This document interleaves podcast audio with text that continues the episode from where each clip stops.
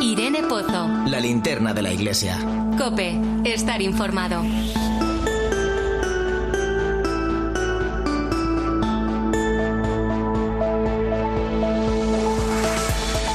¿Qué tal? ¿Cómo estás? Bienvenido a la linterna de la iglesia en esta noche en la que vamos a vivir momentos muy especiales junto a ti. Es Nochebuena, Jesús nace en el corazón de cada uno de nosotros y esa es la esperanza con la que hoy queremos acercarte a muchas historias, testimonios y realidades que dan sentido a este tiempo. Están conmigo para acompañarme esta noche la directora de Iglesia, Silvia Rozas. Feliz Navidad. Muy buenas noches, feliz Navidad a todos. Y el periodista, doctor en comunicación social y profesor de la Universidad CEU San Pablo, Fernando Bonete, feliz Navidad. Feliz Navidad, Irene, y feliz Navidad a todos también. Qué noche tan bonita, ¿verdad? Pues sí, noche de ilusión, yo creo, ¿no? Que también así esa cierta morriña de los que no estamos en la tierra, ¿no? Pero es una noche de alegría y hay que potenciarla, además, la alegría en este momento. ¿Y, yo qué te puedo contar? Primeras Navidades como padre, imagínate, para... Cayéndote la baba. Pero, pero además primer nieto también para ambas familias, con lo sí, cual... Sí, sí, lo comentábamos antes fuera de micro, va a ser el niño más mimado de España. bueno, pues es una noche donde la esperanza brilla, donde hay que abrir el corazón y donde debemos dejarnos sorprender. Vamos a escuchar el mensaje de Navidad del cardenal Omeya, el presidente de la Conferencia Episcopal Española. Buenas noches, feliz y santa Navidad a todos. Esta noche tan especial, llena de luz y de esperanza, quiero dirigirme especialmente a todos aquellos que viven en la oscuridad y en la intemperie, aquellas personas que están sufriendo por diversas circunstancias, por motivos personales, por problemas de salud, por no tener trabajo, por la pérdida de un ser querido, por las consecuencias de las inclemencias de la naturaleza, como la erupción del volcán Cumbre Vieja y las inundaciones por la crecida del río Ebro, y por otras muchas circunstancias que alteran nuestra vida y nos desalientan. Son tiempos difíciles para todos. Los efectos de la crisis del 2008 se han visto profundamente agravados por los efectos de una pandemia cuyas consecuencias han generado una crisis sanitaria, económica y social que ha alterado enormemente nuestras vidas.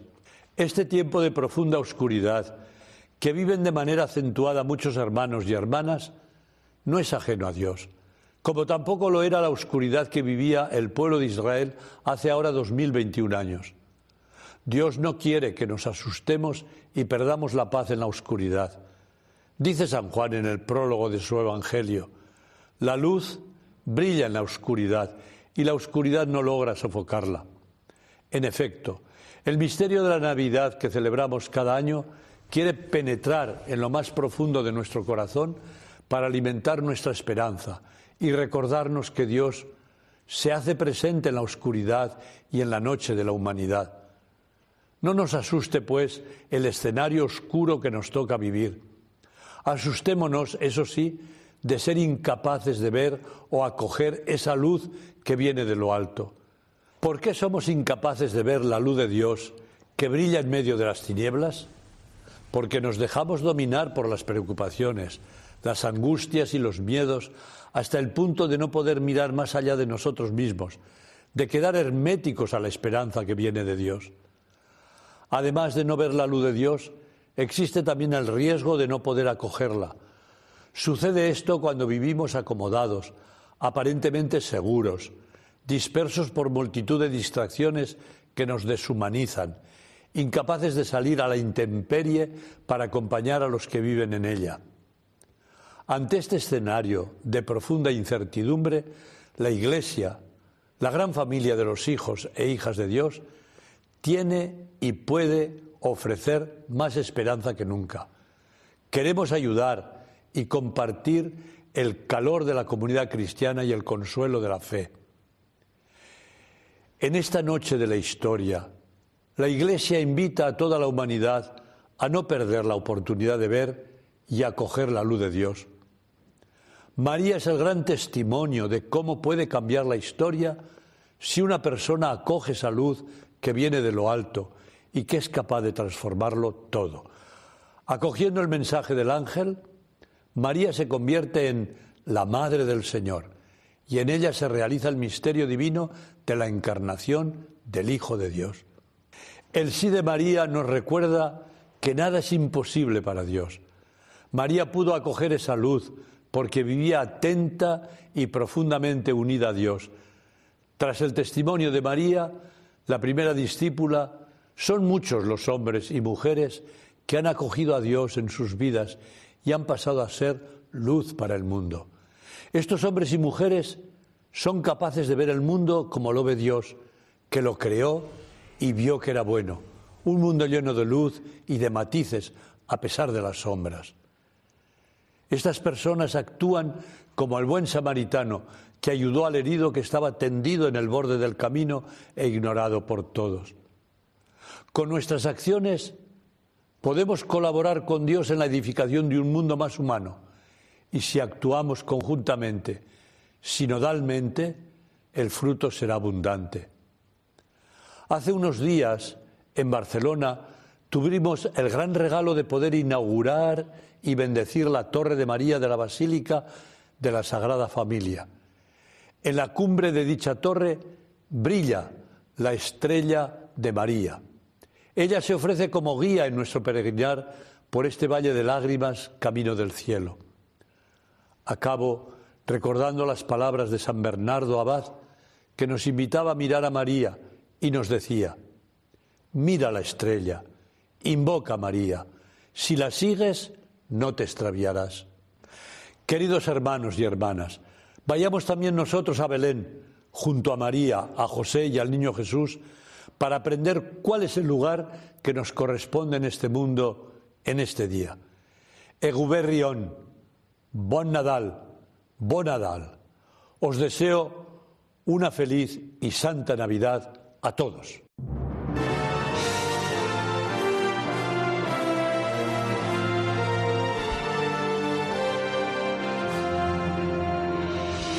Si hay un lugar en el que la Navidad se celebra de forma especial, es en Belén, el lugar donde nació Jesús. Es un lugar tradicional de peregrinación en Tierra Santa para los cristianos, aunque la pandemia también ha cambiado esta costumbre. En la aldea de Beit Sahur, muy cerca de Belén, se encuentra el campo de los pastores, los primeros que recibieron la noticia del nacimiento, en ese lugar que era donde pernoctaban y donde se encuentra Fray Manuel Domínguez Lama, franciscano de la Custodia de Tierra Santa. Fray Manuel, buenas noches, feliz Navidad. Hola, muy buenas noches y feliz Navidad para todos. Desde aquí, desde Betsaur, muy cerquita de, Belén. Eh, hemos dado alguna pincelada, pero yo le quería preguntar, lo primero de todo, ¿qué es eso del campo de los pastores? ¿Dónde se encuentra? ¿Qué significado tiene? Bueno, el, campo de los pastores es un pueblo que está a un kilómetro de, Belén y aquí se recuerda el lugar donde los pastores que estaban eh, vigilando el ganado por turno reciben el anuncio del ángel indicándoles el, nacimiento de, Jesús, ¿no? Eh, creo que las peregrinaciones se han vuelto a suspender debido al empeoramiento de la pandemia. ¿Cómo, se está, eh, ¿Cómo están ustedes viviendo esta Nochebuena tan atípica? Pues usted lo ha dicho, es una Nochebuena atípica porque las fronteras están cerradas, el aeropuerto está cerrado e Israel tiene vetado a los extranjeros de los países que han en lista roja. Entonces, eh, España, Portugal, Francia, Italia, Estados Unidos, eran los países donde solían venir grupos y grupos de, peregrinos hmm. para celebrar la Navidad, pues nos vemos con una Navidad que es totalmente atípica. Fíjese que este año, pues aquí en el campo de los pastores tenemos 12 celebraciones nada más, cuando la media son 140, 150, un montón de oraciones de nuestros hermanos mm, protestantes. Y entonces en Belén solamente contamos con los cristianos locales, lo mismo que aquí. Los grupos que van a venir son grupos locales de, Jerusalén, del mismo Belén, de Bechala y poco más. Sí, porque sí es cierto que... Otros años eh, es cierto que eran varios los grupos de peregrinos españoles que, bueno pues que viajaban a Tierra Santa para vivir eh, pues una Nochebuena con muchísimo sentido, ¿no? Eh, ¿Cómo se celebraba la Nochebuena en condiciones normales cuando no había COVID? Bueno, en condiciones normales la seguimos celebrando, lo que pasa que ahora mismo pues no tenemos peregrinos extranjeros. Entonces, las grandes solemnidades de la comienzan el día el día 24 cuando a la una y cuarto llega el nuncio, el nuncio de su santidad, llega a la plaza de la Basílica de la Natividad. Allí es recibido por los frailes y a los diez minutos tiene el ingreso, la entrada solemne del patriarca latino de, Jerusalén, Monseñor Pierre Battista que fue el, anterior custodio de Tierra Santa.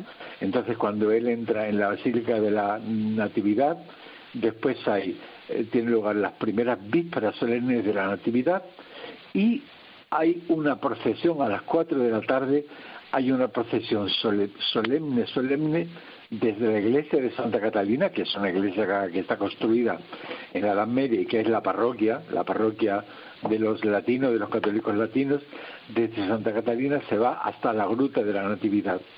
Y ya posteriormente la iglesia se cierra y ya se abre por la noche para que puedan entrar todos los peregrinos que quieran para la misa de medianoche que la preside el patriarca. Para mí es súper emocionante, muy emocionante, cuando a la, eh, termina la misa a la una y media y se va con la imagen del niño Jesús, que es el, niño clásico que aparece en todas las fotografías de Belén, que por cierto está hecho en Barcelona. Ah, sí, muy español. y tanto que sí, el, el patriarca lleva el niño Jesús se baja a la gruta y lo pone en la estrella que indica el lugar del nacimiento del Señor. y se lee el Evangelio de la Natividad. De los momentos más emotivos, más impresionantes que, que se pueda vivir en, en Belén. Eh, Fray Manuel, ¿qué lugares se conservan en Belén relacionados con el nacimiento de Jesús? Bueno, está la, la basílica fundamentalmente, que es la basílica del emperador Justiniano, que en el siglo VI es él la reconstruye sobre la anterior basílica del emperador Constantino del siglo IV. Entonces, junto con la basílica de, de Santa Catalina del Monte Sinaí, es la única basílica que se mantiene en pie desde el siglo VI y ahí está el lugar del nacimiento del Señor. Además que ya hay testimonios del siglo III y del siglo II, orígenes que es en hablo, que dice nadie, ni entre los paganos se duda de que en esta gruta nació Jesucristo nuestro Señor, ¿no? Después también está relacionado otro santuario que hay que se llama la Gruta de la Leche, que recuerda cuando María y José pues em, salen ya camino de Egipto, la parada que hacen para que María diese de mamar al niño. Hay también otra tradición que venera y recuerda la casa de San José, que está entre Belén y Betsaur. Está en Belén, pero es, vamos, a, a dos metros de, de Betsaur, ¿no? Porque están los las dos ciudades unidas, ¿no? Entonces, la Casa de San José, la Gruta de la Leche y la Basílica de la Natividad son los tres grandes memoriales de, del nacimiento del Señor. Pues, Fray Manuel, eh, ojalá que el niño que, que van a hacer eh, nos llene de esperanza, ¿no? Esa esperanza que tanto se necesita para caminar eh, en este año que, que, comienza el 2022 y que nos permita, pues, poder conocer un poquito más Tierra Santa, pero en persona, que se reanuden esas, esas peregrinaciones. Ahora mismo aquí se vive Hmm. con miedo, ¿no? Sí. Israel ya no, Israel tiene miedo porque ya aquí se ha hablado, se habla ya oficialmente de la quinta, aquí es la quinta ola, de la quinta ola del COVID. Sí. Y aquí en Palestina yo leí, leí ayer, lo decía la, la ministra de, de Salud Palestina, Michael Kaila, ya había 349 casos de, de Omicron, ¿no? En Israel estamos por 368 y entonces. Bueno. Pues habrá, habrá que pedirle, habrá que pedirle al niño Jesús que, que nos eche una mano en esto de la pandemia, por lo menos. Gracias por acercarnos un pues trocito, un trocito de Belén aquí a la linterna de la iglesia. Un fuerte abrazo, Fray Manuel. Feliz Navidad. Muchas gracias a vosotros y feliz Navidad. Claro la pandemia vuelve a sacudir el mundo, ¿no? También a Tierra Santa, donde no se vive una situación fácil tampoco, porque la presencia cristiana cada vez está más amenazada. De hecho, eh, fijaros, porque hace unos días los líderes cristianos de Jerusalén pedían a las autoridades mayor protección para la comunidad y barrios cristianos. Sí, todo esto que hemos escuchado en la entrevista anterior se ve amenazado ya no solo por el COVID y la pandemia, sino por lo que podríamos llamar otra pandemia, pero una pandemia silenciosa que es la de la violencia, la muerte, del terrorismo de Estado y, y, de, y de la violencia de Estado, ¿no? ejercida por, por grupos que en lugar de dialogar y establecer un diálogo interreligioso, eh, quieren eh, sembrar el caos y, la muerte. Eh, durante todo, o sea, la, historia de Oriente Medio es una historia de, sufrimiento y de violencia durante todo el siglo XX y también lo que llamamos de siglo XXI.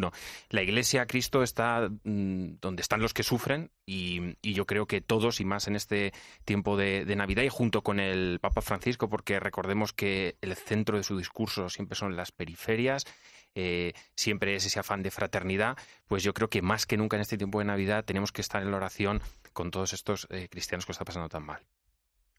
Y además hay que tener en cuenta que los cristianos en Tierra Santa representan menos del 2% de la población. Muy poquitos, pero sin embargo em, eh, prestan una enorme contribución a la sociedad. Y es importante recordarlo, rezar por ellos y ayudarles también económicamente. Sí.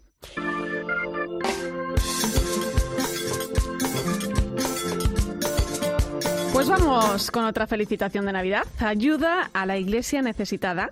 Sirve a la Iglesia Católica en su labor evangelizadora prioritariamente en las comunidades más necesitadas, discriminadas o perseguidas del mundo. Javier Menéndez Ross es su director aquí en España. Esta Navidad voy a hacer sitio en mi posada esa es la gran pregunta que planteamos ahora en Ayuda a la Iglesia Necesitada. La mayor parte de nosotros hemos sido bendecidos con multitud de dones materiales y espirituales que Dios nos ha regalado, pero no para que nos los quedemos para nosotros, sino para poder compartirlos con nuestros hermanos necesitados.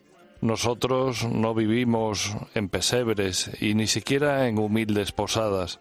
La mayor parte de nosotros vivimos en buenos hoteles de varias estrellas y cuando Jesús llama a nuestra puerta buscando refugio, tenemos nuestras casas tan llenas de cosas, con tantas comodidades innecesarias, que es imposible dar cabida ni a nada ni a nadie más.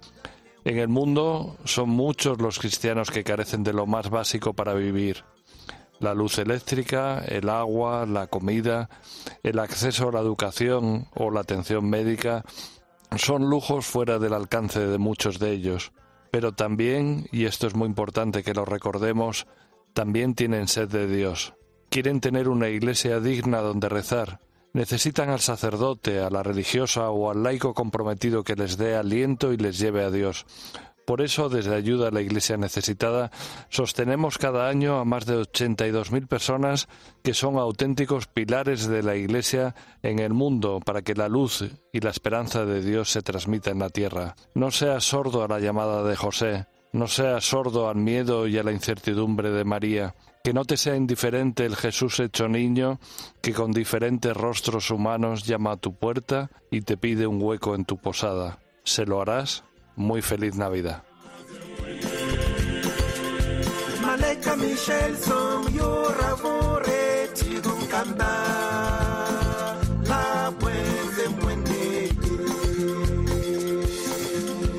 Pues es una noche también para compartir con la familia. Si nos estás escuchando en este momento, es posible que te encuentres ahora en una cena de Nochebuena con la familia. Quizás estás solo, con amigos, fuera de casa, por cualquier circunstancia.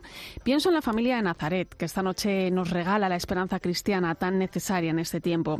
Son los pequeños momentos compartidos en familia los que esta noche nos muestran el verdadero sentido de la Navidad. Manu Torralba se ha colado en el hogar de los Guerrero Vera. A esta hora de la noche en Cartagena, la familia Guerrero Vera debe estar al completo sentada en torno a una mesa de Nochebuena. Algo de marisco, un buen plato de cuchara y un consistente segundo para aguantar en pie y con energía en una de las noches más importantes del año para la cristiandad. Desde que nos casamos, pues hemos tenido la suerte de que nos unimos la familia de Sonia y mi familia.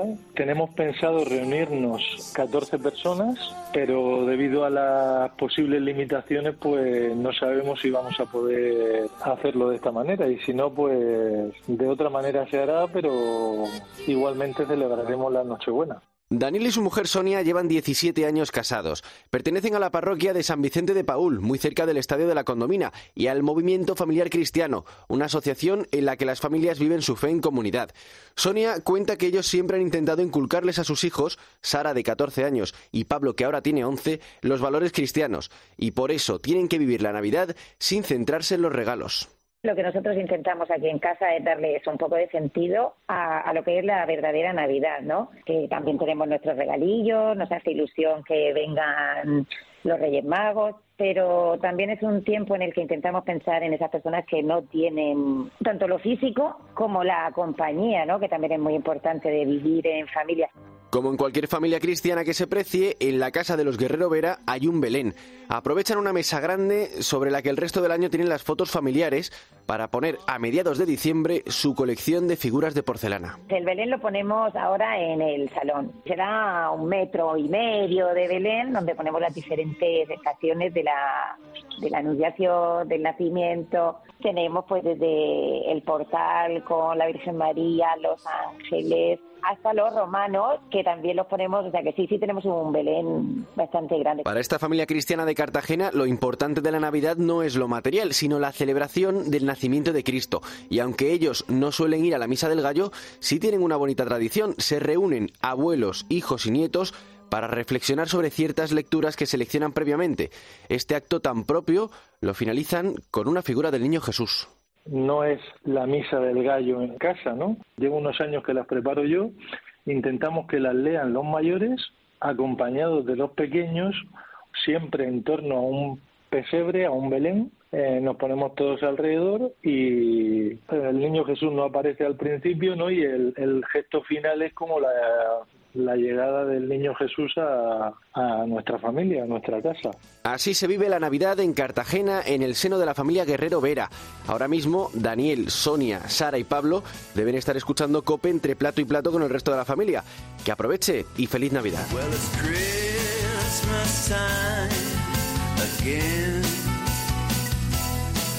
El próximo domingo celebramos la Jornada de la Sagrada Familia, que este año tiene un significado especial porque estamos celebrando el Año de la Familia en el quinto aniversario de la exhortación Amoris Laetitia. ¿Cómo anunciar el Evangelio de la Familia en la actualidad? ¿Por dónde creéis que pasan los retos de la familia hoy en día? Es el, testimonio. Hablábamos también ahora fuera de micro la importancia del diálogo, de la transparencia, de eh, estar fortalecido el matrimonio en una gran eh, raíz, en el noviazgo, eh, que cuando lleguen los problemas, pues al final esos problemas se van surcando, ¿no?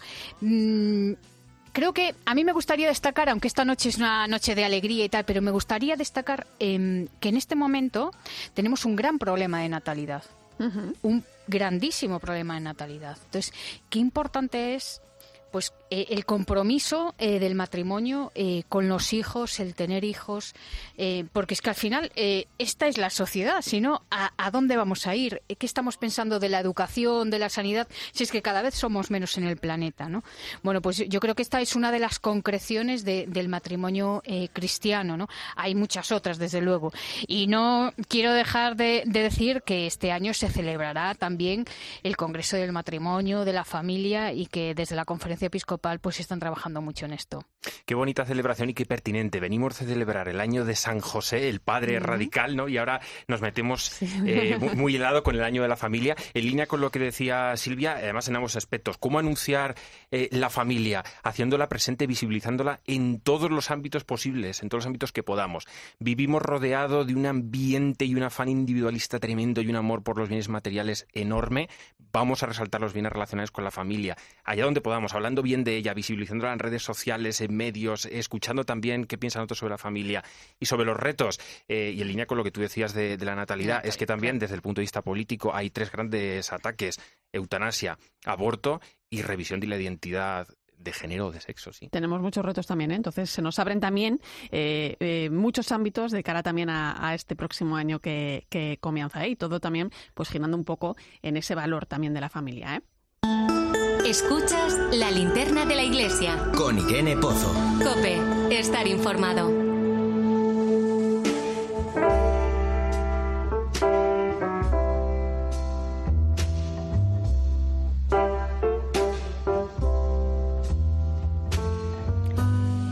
Pues esta noche hemos parado y vamos a parar en muchos lugares para ver cómo se vive la Navidad.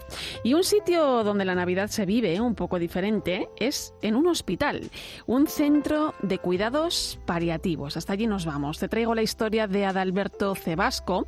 Este reputado músico argentino tiene 75 años y lleva seis meses ingresado en el Hospital Estia de Madrid. Su esposa, Patricia Clark, una afamada vocalista, reconoce que ambos son personas con mucha fe. Ella cuenta que aunque no pueda cenar con Adalberto como le gustaría, no va a cenar sola la noche buena, hoy la paso sola, fui a ver a Adalberto, comí con él, me quedé con él, pero después uno se tiene que venir obviamente por el tema transporte. En lo que voy a cenar, yo pongo otro plato para, para cenar con Jesús. Eso sí, para Adalberto no es fácil, él está pasando la noche buena solo. Le han trasladado de habitación tras haber perdido a dos compañeros en las últimas semanas. Eh, la vida le da la oportunidad de seguir viviendo porque él en cierta manera acepta, lo que está tocando. Estamos viviendo una cosa muy, muy especial, muy especial, la verdad contentos de estar juntos y, yo así él eh, voy con mucho amor. Adalberto tiene un teclado en su habitación y cuando se encuentra con fuerzas toca un poco el instrumento. Esperamos tocar en el hospital también, eso es algo que está previsto después de que esto de la pandemia un poco eh, se calme, pero, pero sí es una grandísima idea que tuvo César Sir César Cid es el capellán del Hospital Estia. Lleva 18 años atendiendo a pacientes en fase terminal que están en cuidados paliativos y reconoce que no es fácil pasar estas fechas en una habitación de hospital la familia sobre todo lo vive de una manera más intensa, ¿no? Es inevitable que la memoria les traiga los mejores momentos vividos, las dificultades que han tenido llegado hasta ese punto. Para el enfermo no hay mucha diferencia, depende mucho de su estado y estos días se celebran y se viven pero desde luego sí que hay aspectos que tienen que ver con la emotividad, eh, con la trascendencia, con la importancia de los valores. Reconoce César, el capellán, que en estos 18 años ha aprendido muchísimas cosas de estos pacientes a los que ha ido atendiendo, en especial en estas fechas tan especiales. Se aprende muchísimo porque nos encontramos al ser humano en su etapa existencial más intensa. Emocionalmente es una bomba. Y como te digo, cada habitación es un micromundo, es un micromundo con su propia historia, que para el paciente es lo más importante. Y lo más importante quizás sea volver a ver a esa hija que no vio, reconciliarse con su hijo que hacía tiempo con el que no tenía contacto, unir a toda la familia el último día concreto de, una festividad como esta para, para celebrar para celebrar el amor, que es lo que realmente celebramos, ¿no? Y celebrar la vida. Patricia está muy agradecida porque aunque esta Navidad va a ser diferente a las que celebraba habitualmente, la va a poder pasar con Adalberto y da muchas gracias por ello, haciendo lo que mejor sabe hacer, cantar. La blanca Navidad llega y, hablamos ahora de misiones y misioneros. Hay 10.893 misioneros españoles en el mundo. Si hay alguien que cuida de ellos y apoya su labor evangelizadora, son las obras misionales pontificias. Su director en España, José María Calderón, tiene un mensaje de Navidad para todos. Muy buenas noches y muy feliz Navidad. Yo, desde Obras Misionales Pontificias, quiero felicitar a todo el mundo, a todos los hombres y mujeres de este país que estáis escuchando ahora mismo la radio y que, eh, y que tenemos que hacer memoria de los misioneros. Una de las grandes cosas que tiene la Iglesia española es el fomento de la vocación a la misión que ha tenido siempre. Tantos hombres y mujeres que han partido de nuestro país para buscar el lugar donde poder llevar a Jesucristo, para ponerse a disposición de la Iglesia y, y dejarse llevar allí donde hace falta para llevar paz, para llevar alegría, para llevar esperanza, para hacer que el niño Dios nazca en el corazón de los niños, de los jóvenes, de los adultos, de los ancianos, para llevar esperanza a los que están enfermos. Bueno, pues nada, a mí me ha pedido Cope que os acompañen esta noche para felicitaros y lo hago con todo el corazón y además con muchísimo agradecimiento. Este año ha sido un año también difícil, complicado, el año 21, ¿verdad? 2021 ha sido un año complicado por la cuestión de la pandemia y además se han dado muchos factores a la vez y la Filomena empezamos con ella y hemos terminado con el volcán en La Palma. Ha sido un año complicado y sin embargo los españoles una vez más han mostrado que aman mucho la misión y que sois generosos, que somos generosos y que damos no solamente nuestro dinero, nuestra aportación económica, sino también nuestro tiempo, nuestro entusiasmo, nuestra alegría, nuestra esperanza a los misioneros y a los trabajos que ellos realizan. Yo quiero daros gracias. Gracias de verdad. Que Dios os bendiga y que el niño de Dios nazca en vuestros corazones. En nombre de todos los misioneros, feliz y santa Navidad.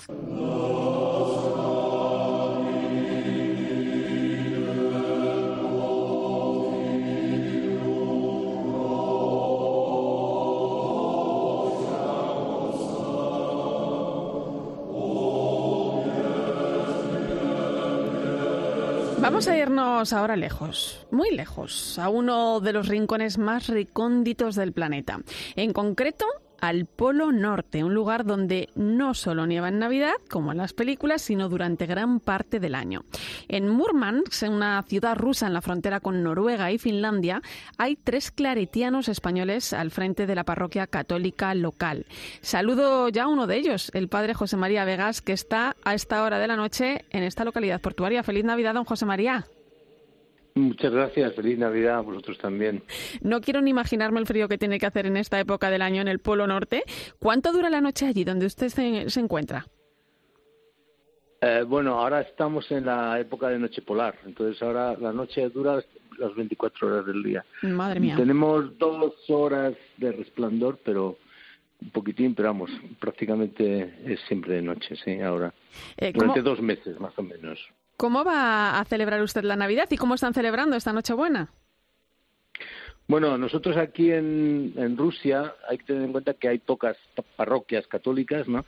Eh, por ejemplo, en Murmansk hay solamente una, entonces la gente tiene que desplazarse lejos para llegar a la parroquia y no podemos hacer la misa del gallo a las 12 de la noche el día 24 porque eh, hoy es día de diario aquí, ¿no? O sea, es un día normal, la Navidad ortodoxa es el 7 de, enero.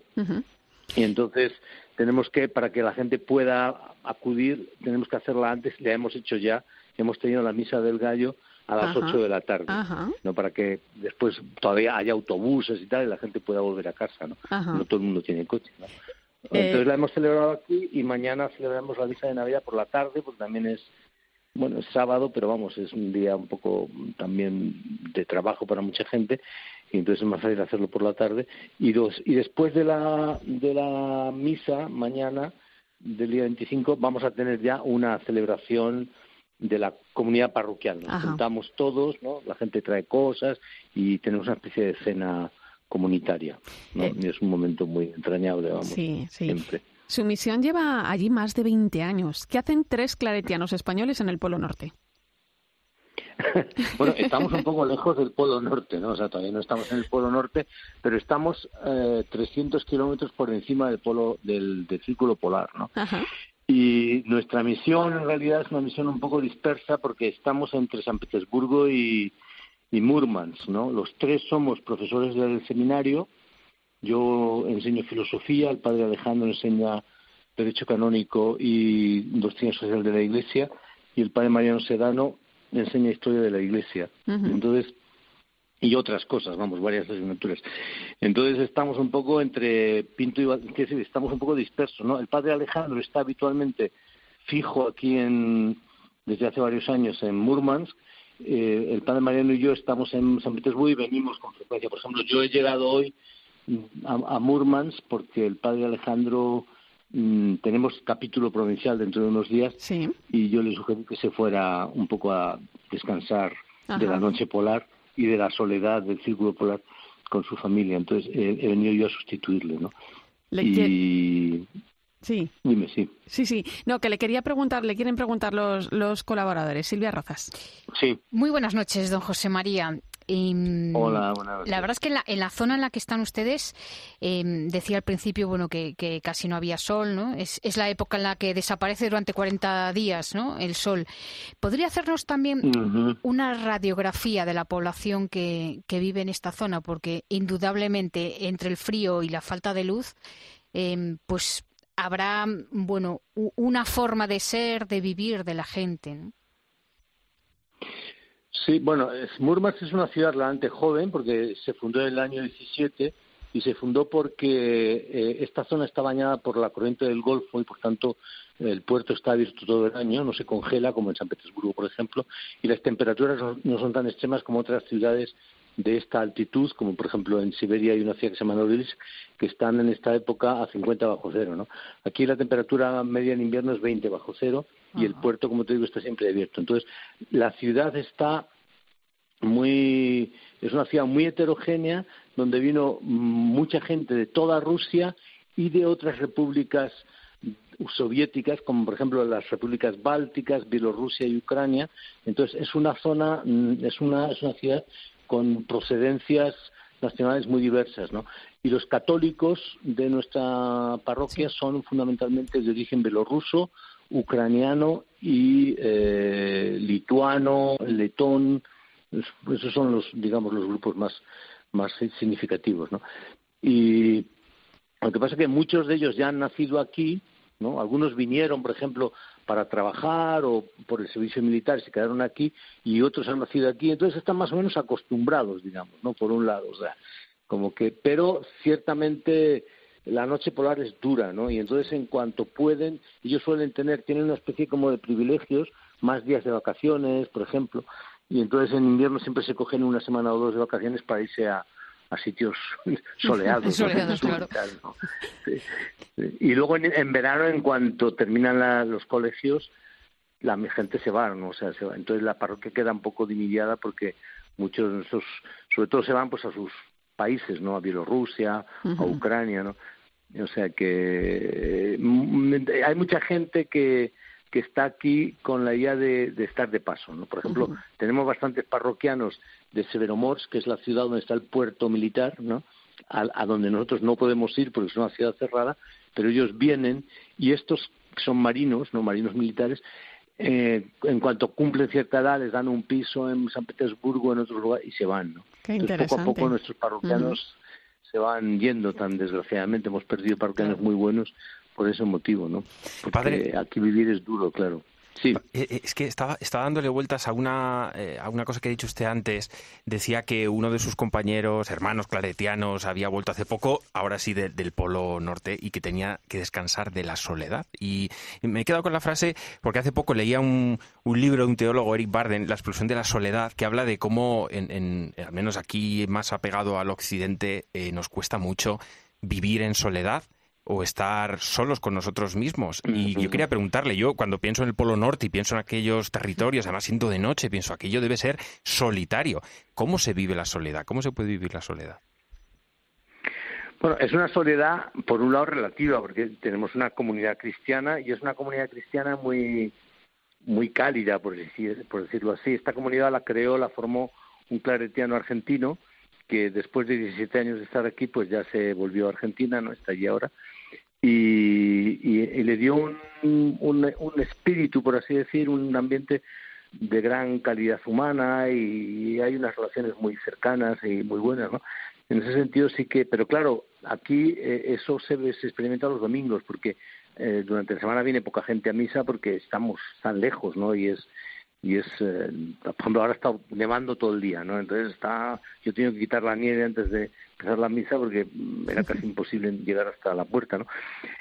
Pero nosotros somos claretianos, somos religiosos y vivimos en comunidad. Entonces nuestra comunidad, que somos en este momento tres nada más, está dividida en dos lugares que está a 1.400 kilómetros de distancia, ¿no? Entonces, claro, sobre todo Alejandro, que está más permanente aquí como párroco, pues, pues claro, nota más la soledad. Nosotros, él va de cuando en cuando para allá, nosotros procuramos venir siempre.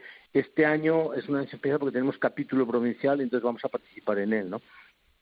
Pero si no, en Navidad estamos aquí y lo que solemos hacer es venirnos aquí los tres para pasar aquí la Navidad en comunidad, ¿no? Y, en fin, y luego en verano lo mismo, ¿no? Nos vamos turnando, pero, en fin, claro, la parroquia nos, nos obliga mucho, ¿no? Y, y es un punto de referencia que tenemos, ¿no? Pero es una situación de una cierta dispersión. Nosotros confiamos en que con el tiempo nos envíen más gente, aunque ahora con la crisis de vocaciones la cosa está un poco dura, ¿no? Bueno, habrá que pedirle, habrá que pedirle al niño Jesús esas vocaciones.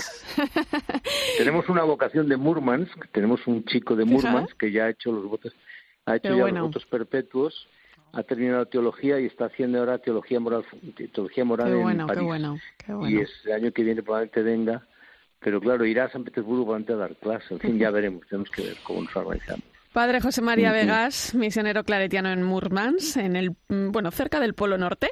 Muchas gracias. Polo Norte. Muchas gracias por estar con nosotros esta noche y feliz Navidad, feliz Navidad. Igualmente, feliz Navidad a todos. Venga. Escuchas la linterna de la iglesia. Con Irene Pozo. Cope, estar informado.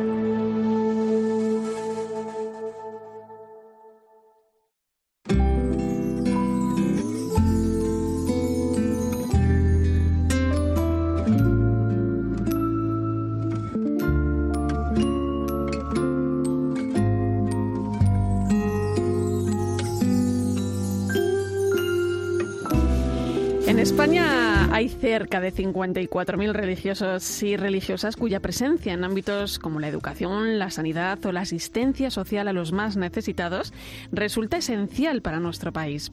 La CONFER, la Conferencia Española de Religiosos, agrupa a todos ellos para ayudarles a prestar un mejor servicio a la Iglesia y a la sociedad. Su presidente, el dominico Jesús Díaz Sariego, nos manda este mensaje de Navidad. En la última Asamblea de Superiores Mayores que hemos tenido el pasado mes de noviembre, Ulema acompañó la oración, la reflexión y el discernimiento, nuestra programación de cara a los próximos años, y lo formulábamos en forma de pregunta. Señor, ¿qué quieres de nosotros hoy? Lo acompañaba el icono de la vid y de los sarmientos llenos de frutos. Ahora que nos disponemos a celebrar el nacimiento de Jesús en esta Navidad, quisiera en nombre de Confer enviaros un mensaje de felicitación y de agradecimiento de felicitación porque todos vosotros, todos nosotros, como sarmientos, formamos parte de la vid que es el Hijo de Dios hecho hombre, de agradecimiento por todos vuestros frutos y dones al servicio de los demás. Señor, ¿qué quieres de nosotros hoy? Que sigamos unidos a la vid, dando fruto en favor de muchos. Feliz Navidad a todos.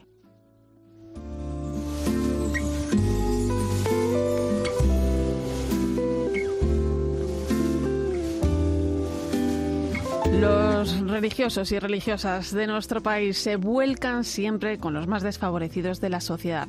Han estado desgastándose en hospitales en lo más duro de la pandemia y están presentes en muchos ámbitos de la vida, por ejemplo, en la educación.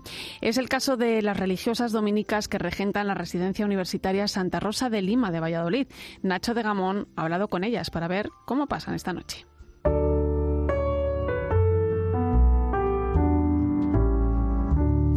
La Navidad es un tiempo especial para todos, pero aún más para estas religiosas dominicas que forman la residencia Santa Rosa de Lima. En ella hay dos comunidades, una de mayores y otra de estudiantes, que están realizando el junioreado. La mayoría son extranjeras. Tenemos hermanas de Japón, de Chile, de Portugal, de Filipinas, de Vietnam, de Birmania y españolas. La que habla es la hermana Corazón, la responsable de esta segunda comunidad. Es filipina y lleva ocho años en nuestro país. Cuenta que esta diversidad de orígenes se nota también en estas fiestas. Algunas canciones y danzas, esas son propias de nosotras. Decoraciones también se nota que son decoración de, de Asia. La hermana reconoce que no es fácil pasar la Navidad alejada de la familia. Para nosotras, especialmente para los jóvenes, ¿no? Porque lejos de la familia, con el acompañamiento de las hermanas que tenemos aquí en la comunidad este cubre lo que falta. En Navidad la comunidad de jóvenes prepara todas las actividades especiales que realizan. Preparamos estos regalitos, son sencillos pero hechos con mucho cariño y la más esperada actividad es la novena de la venida del niño Jesús. Durante cada uno de los nueve días de la novena, una hermana prepara una pequeña liturgia en su habitación para recibir al niño Jesús con un Belén, según el tema elegido, y junto a una pequeña reflexión sobre la venida del Señor. Nochebuena y Navidad también son un día más relajado dentro de la disciplina monástica que llevan estas monjas. Preparamos la mesa, ponemos mantel, servilleta un poquito especial y un poquito de, de bebidas también. Dulces, torones, polvorones. El menú también es especial y aunque no sepan con antelación qué van a cenar, como la mayoría son asiáticas, se conformarían con una paella. Para nosotras sí hay algo nuevo, para nosotras este es algo especial. ¿No? Si hay, si hay paella, es una gran alegría para nosotras porque es arroz. Ya mañana, día de Navidad, estas religiosas también tienen alguna prebenda especial. En 25 podemos levantar un poquito más tarde. El desayuno ya está lista más o menos a las 10 y tenemos que estar en la misa a las 11 y laudes. Pero volviendo a esta noche, la fiesta sigue después de la cena y de la misa del gallo. Después de la misa de gallo tenemos ese, subimos en la comunidad para tener ese felicitación navideño. Entonces cantamos juntas, jugamos juntas con los hermanos mayores. Ese es algo muy especial y divertido también que da alegría a la comunidad. Las jóvenes preparan una actuación para las hermanas mayores. Han preparado dos danzas ya, campana sobre campana y feliz Navidad, sí, feliz Navidad, esa, esa. Y la comunidad sabe, pero aunque ellas saben que los jóvenes se están preparando, pero cada vez también como hace una sorpresa para ellas. Y esta sorpresa es esta canción que las hermanas han preparado con mucho cariño para celebrar esta noche en la que como cada 25 de diciembre habrá milagro.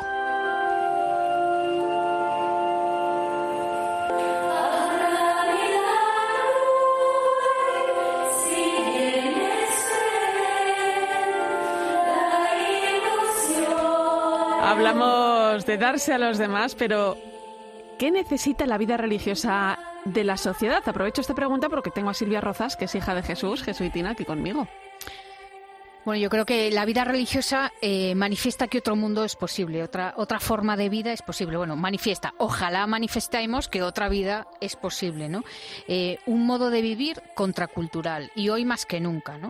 Em, yo creo que los religiosos, en realidad los consagrados todos, no, no podemos centrarnos solo en lo que hacemos o en lo que em, aportamos de nuestro hacer a la sociedad, ¿no? Ese sería eh, un, gran, un gran error en un estilo de vida, ¿no? Más bien, eh, nuestros votos configuran nuestro modo de ser o deberían de, configurarlo. ¿no? Eh, es el modo de cómo nos relacionamos con los demás, el modo de cómo usamos las cosas, el modo de cómo decidimos, ¿no? Eh, de quién dependemos, de mm, cómo tomamos las decisiones, el modo de proceder del discernimiento. ¿no? Yo creo que va por ahí. Lo que pasa es que cómo encarnamos el Evangelio hoy, ¿no? Todo lo que nosotros vivimos, pues nos lanza a salir de nosotros mismos. Yo creo que, que va por ahí y, cada vez más, desde luego que cada vez más en nuestra sociedad. Nos, no, hablábamos antes con, con el misionero claretiano en, en Rusia eh, de la escasez de vocaciones, ¿no? Que, que no es ningún secreto. ¿no? Esto me lleva a preguntar en voz alta, ¿por dónde creéis que pasa el futuro de la vida religiosa? Bueno, es que, como, como decía Silvia, el, bueno, y esto se aplica, no creo yo, a tanto los misioneros como a los religiosos y religiosas, lo que propone eh, su actuación es absolutamente contracultural y absolutamente radical. Lo más radical que se puede decir hoy es la frase que tantos misioneros dicen y viven y tantos religiosos y religiosas dicen y viven, que es vivir para los demás. Entonces, claro, e, este, este mensaje tan radical eh, es, es, absolutamente contrario a lo que solemos experimentar en el día a día, ¿no? Entonces, al final, em, ¿cómo podemos volver a reanimar estas vocaciones? Pues, eh, de nuevo, visibilizando eh, y evidenciando ese vivir para los demás. Yo creo que esa es la clave. Sí, yo creo que es manifestando el sentido de nuestra vida realmente y explícitamente. ¿no? Yo creo que estamos en un momento en nuestra sociedad en que se necesita explicitarlo, decirlo, contarlo, eh, evidenciarlo.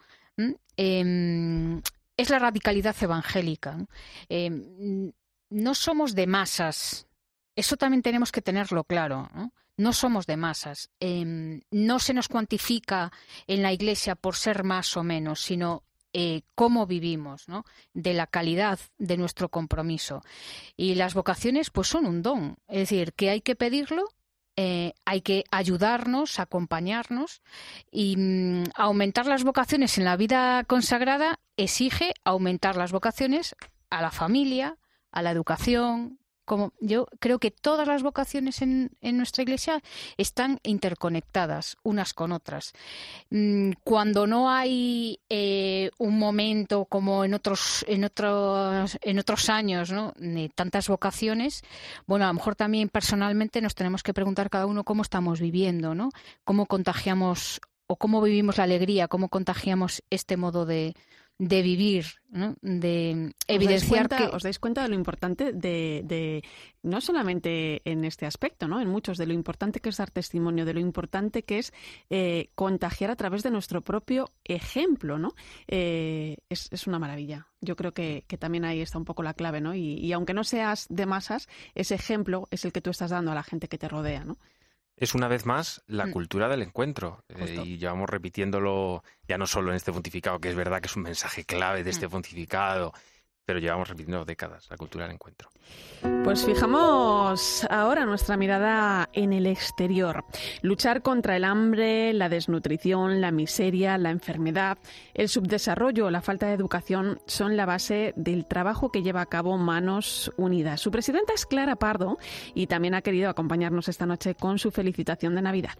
Buenas noches, queridos amigos. Cuánto me alegra poder compartir con vosotros estos momentos en los que los cristianos estamos celebrando con alegría la llegada de Jesús. Quisiera aprovechar este tiempo de felicidad para agradeceros vuestro apoyo y vuestra compañía en este año en el que, a pesar de las dificultades, desde Manos Unidas hemos podido seguir llevando vuestra generosa solidaridad a miles de personas empobrecidas de Asia, África y América.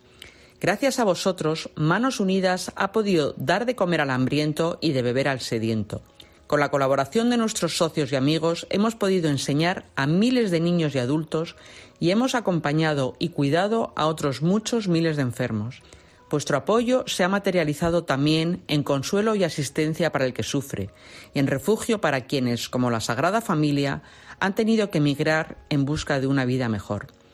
Permitidme que en estos días en los que nace la vida haga mías las palabras del Papa Francisco. Donde nace Dios, nace la esperanza. Él trae la esperanza. Donde nace Dios, nace la paz. Ojalá que esta Navidad la paz y la esperanza reinen en todos los rincones del mundo.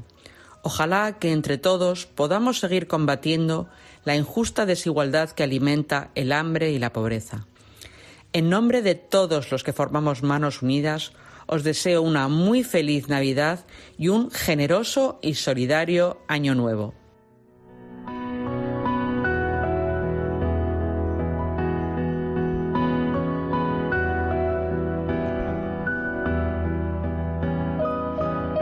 Fijaros en el momento pandémico que hemos vivido, cómo colea todavía. Eh, pues imaginaros lo que ha podido suponer esto a las personas que menos tienen en países donde viven con unas condiciones de higiene malísimas, donde apenas llegan alimentos, la escasez de agua. Sí, fíjate, hace apenas una semana traíamos a la facultad para que hablara con nuestros alumnos de periodismo a una periodista, una de las pocas corresponsales de guerra española, que es Natalia Sancha, que bueno, se ha venido hace poco, después de 14 años de corresponsalía en, Oriente Medio, el Magreb se ha venido a España, pues bueno, pues motivos de salud, y nos decía y nos contaba que todavía le sorprende poder darle un interruptor, todavía le sorprende abrir el grifo y que salga agua. Vivimos sumidos en una cultura de la abundancia, donde la abundancia es, ahora que se utiliza tanto esta expresión, la nueva normalidad o la normalidad, pero claro, eh, mientras muchos tienen mucho y tienen abundantes eh, bienes, otros no tienen nada o tienen muy poco. Qué, bueno sería sustituir esa cultura de abundancia por una cultura de la suficiencia. Si con tener lo suficiente Eh, yo es- muchas veces, bien, ¿no? muchas Llega. veces y a distintas personas de Manos Unidas, eh, en entrevistas que he ido haciendo a lo largo de mi carrera profesional, les he preguntado si se podía acabar con el hambre en el mundo, ¿no? Y la respuesta ha sido un sí rotundo, ¿no? Esa esperanza mueve el motor de cada una de las personas que hacen cada día esta institución, ¿no? De sus voluntarios, de sus, de sus trabajadores. Claro, ¿cómo podemos acabar con el hambre en el mundo, no? Pues yo me fijo en algo, ¿m? y es cuánta basura tiramos, ¿no? ¿Cuántos alimentos tiramos? Eh, los españoles eh, tiramos a la basura al año 3.000 millones de euros gastados en comida. Eh, esto supone un 7, eh, o sea, 7,7 toneladas anuales, ¿no?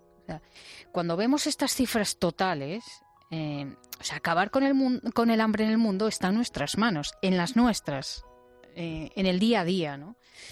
Mm, Hay muchas iniciativas, ¿no? desde no solo compartir el alimento con quien no tiene, sino em, cómo nos educamos, cómo educamos a nuestros hijos para que aprendan que no se tira la comida, que lo que hay nos lo comemos Eso y es compramos cuando muy ya no ¿eh? tenemos. Es Desde que- pequeños que crezcan Claro. con otra conciencia, claro que sí. Pues vamos a escuchar ahora otro mensaje, un mensaje de esperanza. Es la felicitación de Navidad del cardenal Osoro, vicepresidente de la Conferencia Episcopal Española. Feliz Navidad para todos. El acontecimiento más grande de la historia que ha cambiado absolutamente todo ha sido la venida de Dios a esta historia. Jesús, este niño que nace en Belén, ha cambiado todo, nuestra manera de entendernos, de relacionarnos, de admirar incluso toda la creación y de hacernos ver que todo ha sido creado para nosotros. A este Jesús que nace en Belén tiene una especial vinculación la Santísima Virgen María, nuestra Madre, aquella que nos dio como Madre nuestro Señor, y San José, que hemos terminado el año de San José, este hombre de fe y de gracia, que fue capaz de acompañar a Dios en este mundo y nos invita a nosotros a hacer lo mismo. Feliz Navidad para todos, que el Señor os bendiga y os guarde, y que este Jesús nazca en nuestro corazón para que entendamos la vida a la manera y al modo de vivir y de ser que Él nos enseñó. Feliz Navidad.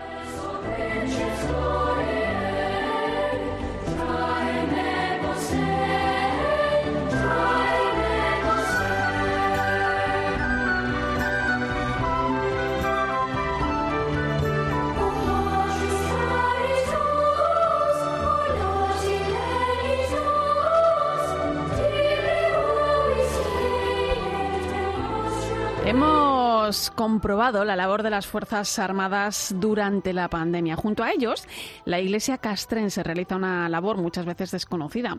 En esta noche quiero viajar con ellos a una de las misiones que España tiene en el exterior, exactamente en Irak, donde se encuentra el sacerdote teniente coronel Francisco José Ruiz, capellán de la Legión y de las tropas españolas destacadas en este lugar. Buenas noches, don Francisco. Eh, buenas noches. Eh, ¿Un capellán, un sacerdote, es normal que tenga formación militar?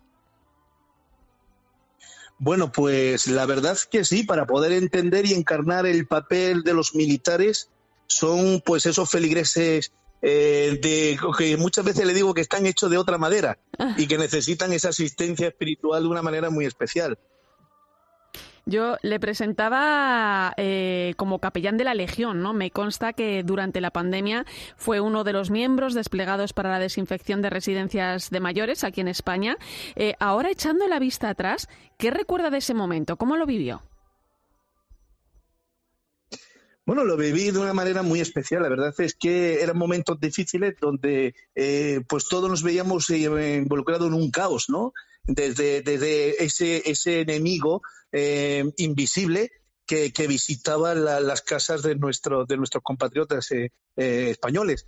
Y la verdad es que no- nos volcamos de una manera muy especial y sobre todo la Legión saliendo pues eh, a desinfectar pues las residencias de mayores, tanto en Málaga, estuvimos en Jaén y estuvimos en Almería. Sí, la verdad es que recuerdo momentos muy, muy, muy íntimos, con, con- sobre todo con las personas mayores que, que, que vitoreaban el Viva España, Viva las Fuerzas Armadas. Sí, sí. recuerdo perfectamente. Eh, y en este momento se encuentra usted en Irak. Eh, ¿Qué hace un sacerdote entre militares? ¿Cómo es su día a día? Cuéntenos.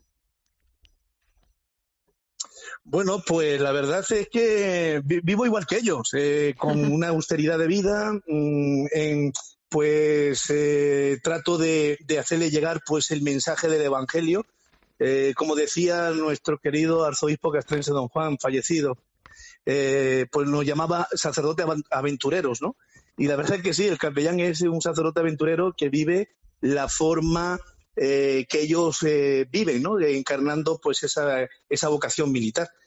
Pues mi, mi, día a día, pues mi día a día es acompañarles, eh, le oficio la, Santa Misa, hablo con ellos, incluso estamos preparando un grupo muy bonito de, confirmaciones que va a venir el nuncio de su santidad ah, esloveno, que está aquí en Irak y en Jordania, y, y, de alguna manera pues vivir un poco el Evangelio, hacerle llegar eh, quizá pues a una juventud especial que a través de la entrega militar pues hacemos llegar ese, ese, ese mensaje de, amar a Dios y al prójimo, que no es más que al pueblo español. Eh, ¿De dónde nace la vocación castrense?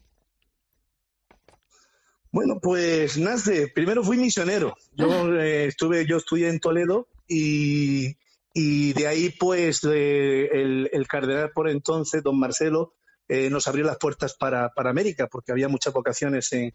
Y yo fui uno de los que di el paso adelante, estuve seis años entre Venezuela y Colombia, en territorio venezolano, los seis primeros años de mi, de mi 30 años ya, que voy a cumplir 31 de sacerdote, y después regresé y a los seis años ingresé en la Fuerza Armada como un reto, porque, porque dije, bueno, ¿y por qué no eh, esta, esta parcela eh, de la Iglesia Universal? ingresé en la Fuerza Armada y llevo ya 25 años. ¿Y cómo están celebrando esta Navidad allí en Irak? Bueno, hay momentos, son, ahora hay momentos difíciles porque lógicamente la inestabilidad del país y, de los grupos terroristas que hay, pues, pues y de las milicias iraníes y tal, hay una descolgancia con, con, las fuerzas iraquíes, pero intentamos eh, ayudarles y, y, es el programa, ¿no? Que es de asesoramiento a las fuerzas iraquíes. Pero vivimos, pues ahora, por ejemplo, tenemos el día 24, eh, hay varios capellanes aquí, capellanes también está el capellán católico francés, pues hacer una misa en español, eh, otra va en francés, otra en italiano y otra en inglés. Y entonces, pues, eh, ofrecerle a, los 24 países que se encuentran ahora mismo aquí dentro de esta base americana, pues, pues eh, la asistencia religiosa es de ese 24.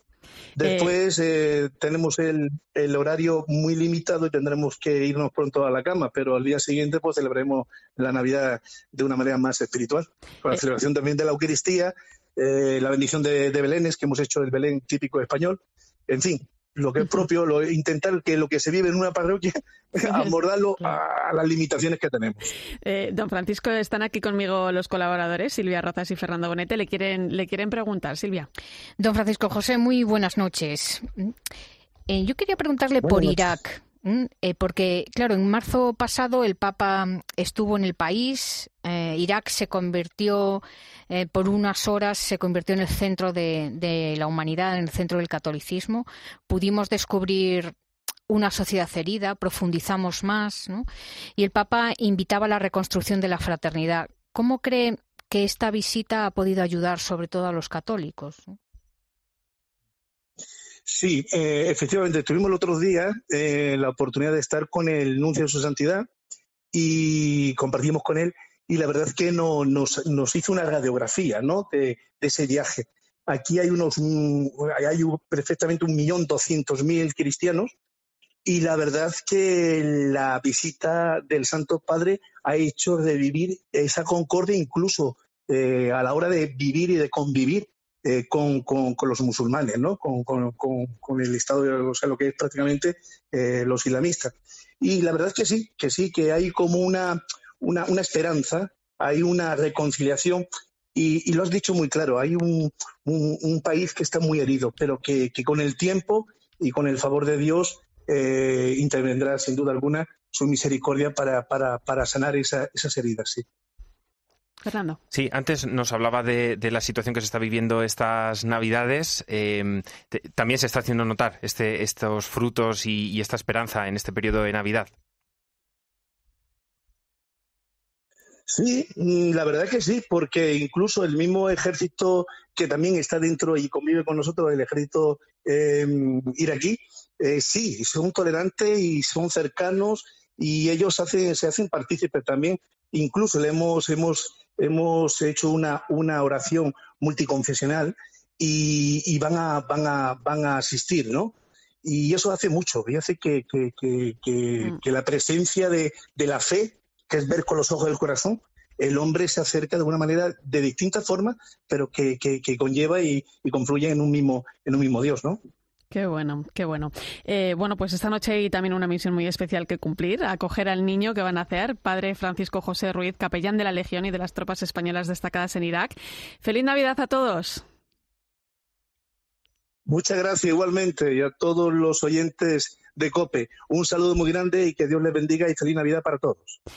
Eh, me vais a permitir que, esta noche tenga un recuerdo para el que fuera arzobispo castrense. Lo, nombraba, lo nombraba ahora mismo don Francisco. Em, hasta su fallecimiento ¿no? por COVID, ¿no? Monseñor Juan del Río, que con tanta humanidad acompañó el mundo castrense, también a los periodistas, ¿no? en especial durante la pandemia. Y, también un mensaje de bienvenida, de ánimo y apoyo a Monseñor Juan Antonio Aznárez, nombrado nuevo arzobispo castrense, que va a tomar posesión ahora a comienzos de enero. Eh, la verdad es que la labor de la Iglesia castrense es muy desconocida, pero mí me parece muy interesante, necesaria y muy bonita. Sí, sí, no es raro que sea desconocida porque yo creo que va en relación con otro desconocimiento generalizado sobre la historia de España y con la escasa cultura militar que, tenemos los españoles, pero en efecto la figura del capellán castrense es una figura típica del ejército español, hasta el punto de que yo creo que el ejército español no sería lo mismo sin la figura del capellán castrense. Em, claro, además es que como en todos los trabajos, eh, para lo que está ahí el capellán castrense, ¿no? Eh, es para velar por el, por el bien común, aunque a veces esto nos pueda chocar, el ejército está ahí para velar por el bien común, el bien de, todos, ¿no? Y, esa figura del capellán castrense, pues es necesarísima para, para poder garantizar esto. Silvia.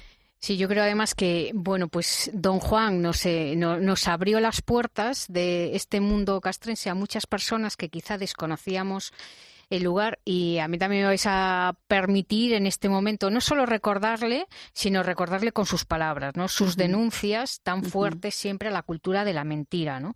Em, yo me quedo con una palabra y es que eh, con tal de vender, el fin no justifica los medios. Eh, creo que los periodistas tenemos ahí muchas perlas de don Juan que ojalá no perdamos, ¿no?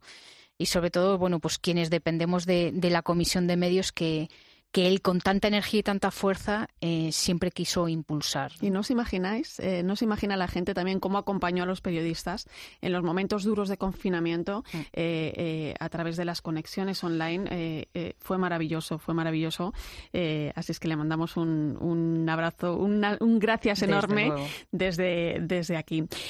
Vamos con más felicitaciones. Este es el mensaje de Navidad de Manuel Bretón, presidente de Caritas Española. Buenas noches. Quiero agradeceros esta oportunidad para compartir con todos vosotros la llamada que hacemos desde, desde Caritas a expresar nuestra solidaridad con una sociedad que sigue herida, más pobre y frágil después de casi dos años de pandemia. Con el mensaje que hemos lanzado este año, esta Navidad cada portal importa, desde Cáritas invitamos a poner el foco en los miles de portales donde no hay ni mula, ni buey, ni calefacción, ni incluso luz eléctrica, pero sí familias que no llegan a fin de mes. Después de 20 meses de pandemia, queremos celebrar una nueva Navidad que se abra como un tiempo favorable en el que Dios se hace presente en medio de nuestra historia para igualarse a nosotros como lo que somos, hombres y mujeres, humanidad y barro, fragilidad y posibilidad. Y al igual que Jesús hizo presente en el, o se hizo presente en el, en el pesebre de un portal a las afueras de Belén, hoy también se hace presente en la vida de las personas que están sufriendo pobreza y desigualdad en las orillas de los caminos, en las orillas de los lugares más empobrecidos. Todos esos descartados de los que habla el Papa Francisco. Desde aquí os animamos abrir las puertas para dejar entrar a todos los que están llamando a, nuestra casa y acoger a quienes esperan respuestas a las puertas de los portales que frecuentamos en nuestra misma calle, en nuestro barrio. Y esta es la pregunta que os lanzo. ¿Con quién estoy dispuesto a sentarme a cenar, a acompañar esta Navidad? Os deseo, en nombre propio y en el de toda la gran familia Caritas, una feliz y santa Navidad. Buenas noches. Qué importante ¿eh? es la labor de Caritas en este tiempo. Eh, eh, yo es que no puedo concebir la vida que nos rodea actualmente sin ellos. Es que la Iglesia no se puede concebir sin Caritas y Caritas no se puede concebir sin la Iglesia. Yo creo que la, Iglesia a través de Caritas está donde más se necesita. Y además estamos en un momento en que Caritas em, pues es un lugar también de denuncia, ¿eh? que es importante, denuncia y de petición. No solo está a pie de calle con las personas eh, más descartadas de nuestra sociedad, sino que da eh, voz ¿no? y hace de altavoz, de devolver la dignidad a la persona a través del trabajo, de la educación, la vivienda, el poner sobre la mesa los datos escalofriantes que todos los años nos pone. El informe fue de la pobreza, de la exclusión social, ¿no? de poner en el centro las necesidades necesidades de los migrantes. Bueno. Y además lo hacen desde su propia vivencia.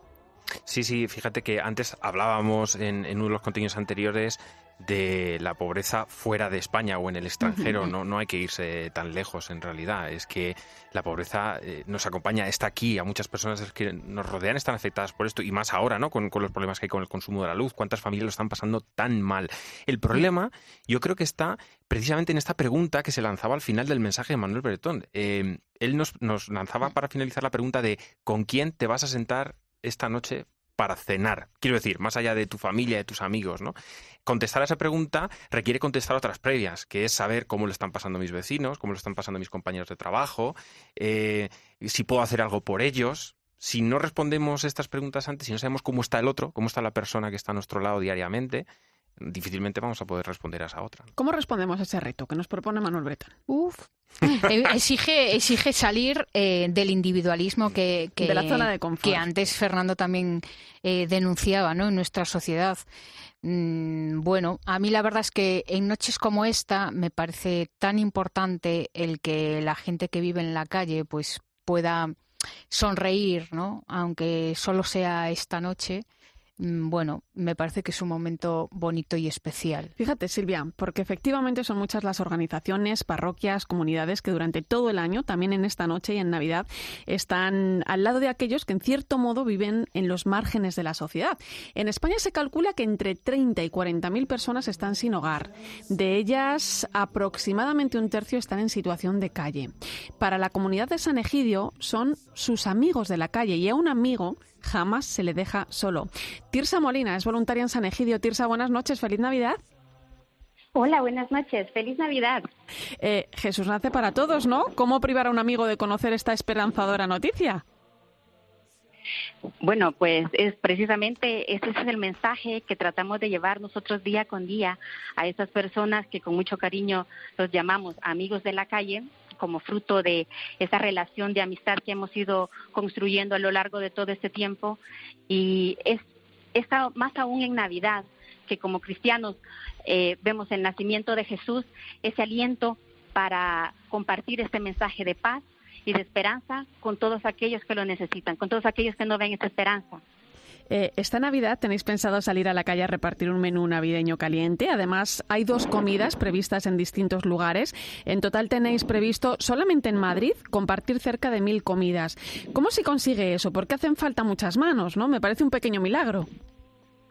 Bueno, pues más que milagro, es una enorme alegría, la verdad, ver la respuesta inmediata que hemos obtenido a partir de los llamamientos que hemos hecho en nuestras redes sociales, o a través de amigos que ya han participado previamente en actividades de la comunidad Eh, hemos visto como colegios, eh, estudiantes universitarios, empresas, parroquias o comunidades de vecinos se han acercado a ofrecernos eh, su ayuda ya sea disponiendo de tiempo para participar en las actividades, en la preparación de regalos, que son regalos nuevos los que entregamos a cada uno de nuestros amigos. También han aportado alimentos y materiales necesarios para la comida. En fin, ha sido una fiesta para todos y una fiesta que llevamos meses de preparación y con mucho cariño eh, mando mis recuerdos y el gran reconocimiento, vamos, a este gran trabajo que han, que han ido preparando con mucho entusiasmo y con mucho amor para todos nuestros amigos de la calle en esta Navidad. Eh, Tirsa, ¿qué significa este gesto para las personas que se ven descartadas por la sociedad, ¿no? Personas sin esperanza o que están solas. Pues mira, yo me pongo en el contexto de qué sentirías si por alguna razón, por ejemplo, ahora por el COVID, tuviese que pasar sola la Navidad. Pues precisamente es eso lo que nuestros amigos de la calle han vivido y mucho antes de que existiese el COVID. Han pasado su Navidad solos. Es por eso que debido al trato diario que, y la amistad que tenemos con ellos que te mencionaba previamente, es un hecho que ellos ya, da, ya lo esperan, es algo que ellos esperan, pasar la Navidad con nosotros, porque en Navidad estamos acostumbrados a pasarlo con, con nuestra familia y por supuesto que nosotros somos su familia y ellos son la nuestra, es algo que ya esperan de nosotros. Y luego, Tirsa, está el papel del voluntario, ¿no? Porque esta labor no tendría sentido sin ellos, ¿no? ¿Cómo se lleva uno a casa todo esto? ¿Qué aprende uno? Pues mira, en realidad eh, es una jornada con mucha actividad de inicio a fin, que si bien es cierto terminas cansado, pero te llevas a casa una sonrisa. Una sonrisa por haber vivido la felicidad desde el compartir. Y también nos llevamos a casa el valorar estas pequeñas cosas que a veces damos por sentado, pero que en realidad es lo que dan mayor relevancia, mayor importancia y significado a lo que es la Navidad. Eh, Tirsa, me acompañan aquí esta noche Fernando Bonetti y Silvia Rozas. Te quieren preguntar, Fernando. Sí, yo, yo quiero llevar la conversación a otro nivel más de la acción. Está bien escuchar esta entrevista, eh, pero yo te preguntaría cómo podemos colaborar, cómo podemos hacer para los que estamos escuchando esto no quedarnos simplemente en la escucha, sino pasar a la acción. ¿Cómo colaboramos con vosotros? Bueno, pues hay diferentes formas de colaborar. Eh, puedes colaborar con tu tiempo, acercándote a nuestros locales en los puntos de reparto, en donde podemos, eh, podéis ayudar repartiendo la comida o bien preparando los regalos y también eh, aportando, haciendo aportaciones económicas. Uh muy buenas noches. La verdad es que, em, claro, pues es cierto que es una noche, pues, para intentar que, que otros puedan, bueno, puedan al menos cenar, ¿no? Y cenar caliente. Pero, ¿cómo hacer para que sea Navidad todas las noches, ¿no? Para que em, en nuestra sociedad, pues, eh, la gente no tenga que vivir en la calle, ¿no? O al menos para que les miremos a los ojos. ¿no? ¿Cómo vives tú esta situación de que no sea solo Navidad un día? Bueno, sí, la verdad es este a veces es un poco complicado ver cómo las personas escogen eh, fechas puntuales para, para dar su apoyo y solidaridad, pero ¿qué pasa el resto del año? Precisamente es eso lo que nos cuestionamos como comunidad de San Egidio y estamos allí dispuestos para ellos, para nuestros amigos de la calle, para proporcionarles ese afecto, esa compañía en el día a día. Ahora, bueno, desde que yo soy voluntaria en la comunidad de San Egidio, me es muy difícil ir por la calle sin ver a las personas que están por allí pidiendo un bocadillo, pidiendo una moneda para poder alimentarse. Y es algo que realmente desde que tú empiezas a vivirlo eh, compartiendo con estas personas es que ya no ya no se te hacen diferente y yo invitaría a todas las personas que nos están escuchando a vivir la Navidad cada día, a dejar de lado el individualismo y la indiferencia y empezar a, pensar en, personas que a lo mejor no tienen que cenar mañana, por ejemplo. Mirar más a, nuestro alrededor, Tirsa, mirar más a nuestro alrededor. Tirsa Molina, voluntaria de San Egidio, gracias por acompañar a esos amigos que también tienen todo el derecho del mundo a celebrar la Navidad. Feliz Navidad. Feliz Navidad, muchas gracias. Está claro que, la Iglesia no descansa, menos aún en estas fechas tan señaladas, tan importantes para los cristianos. Estos gestos nos invitan a pensar un poco en cómo nos comportamos ¿no? con quien tenemos al lado, no solo eh, porque sea Navidad, nuestra labor debe ser real, ¿no? sentida, comprometida, más allá de estas fechas. Claro que sí, y, yo creo que eso solo será posible si remamos y vamos todos en la dirección de darle la vuelta a la tortilla para partir, para romper con ese modelo mental atenazante de que eh, es, es a través de lo material, es a través de el dinero, a través del cual vamos a conseguir el bienestar y la felicidad. Es falso. Nadie es feliz teniendo mucho. No he conocido todavía una persona que sea feliz porque tiene mucho. No he conocido a ninguna persona que goce de un verdadero bienestar y de una vida lograda porque tiene mucho. Yo todavía no he conocido a esa persona. Las personas felices que yo he conocido, las personas que realmente disfrutan de un bienestar y una vida lograda son personas que se relacionan, que se encuentran con los demás, que tienen mucha riqueza, pero no material, sino relacional, una relación con, con, los otros, ¿no? Efectivamente, tenemos que romper con este modelo mental para, como decíamos antes, atender a qué está pasando a nuestro alrededor. Es ahí donde se encuentra la oportunidad de ser felices. Sí, además, mm, yo me fijo mucho eh, en, en, cómo se, cómo, cómo ellos, los que viven en la calle, cómo expresan eh, su sentimiento de, que se sienten realmente ignorados, ¿no? Porque, claro, por una parte, eh, tú vas por la calle y te cuestiona tanto, ¿no? Que a veces no queremos mirar. Y hay que mirar, ¿no? Y los católicos tenemos que mirar. Y sobre todo en Navidad, con tanta luz que tenemos en, las ciudades, ¿no? Que te deslumbra y no ves a la gente. Pero es que hay que mirar a la gente. ¿Eh? Aquí, que estamos aquí en la puerta de Alcalá, al salir, yo eh, cada vez digo, madre mía, cuánta gente está sentada en el suelo eh, que no sabes si está viva, si está muerta, con el frío que hace. Y yo me voy a mi casa tan mm. genial, ¿no? Eh, yo creo que este es el cuestionamiento eh, de que no lo podemos permitir, porque además dice Cáritas que aproximadamente hay 40.000 personas en situación de sin hogar. Entre 30 y 40.000, sí, señora. Y de ellas, un tercio, lo decía yo antes, están en situación de calle. Es, es, una pasada. Sí, es, es, es mucho. Una ya es mucho, pero desde luego, ¿qué significa que Cristo vino a la tierra, no? Mm, bueno, pues es que hay que concretarlo porque si no nuestra religión está un poco en el aire, ¿no? Escuchas la linterna de la iglesia. Con Irene Pozo. Cope, estar informado.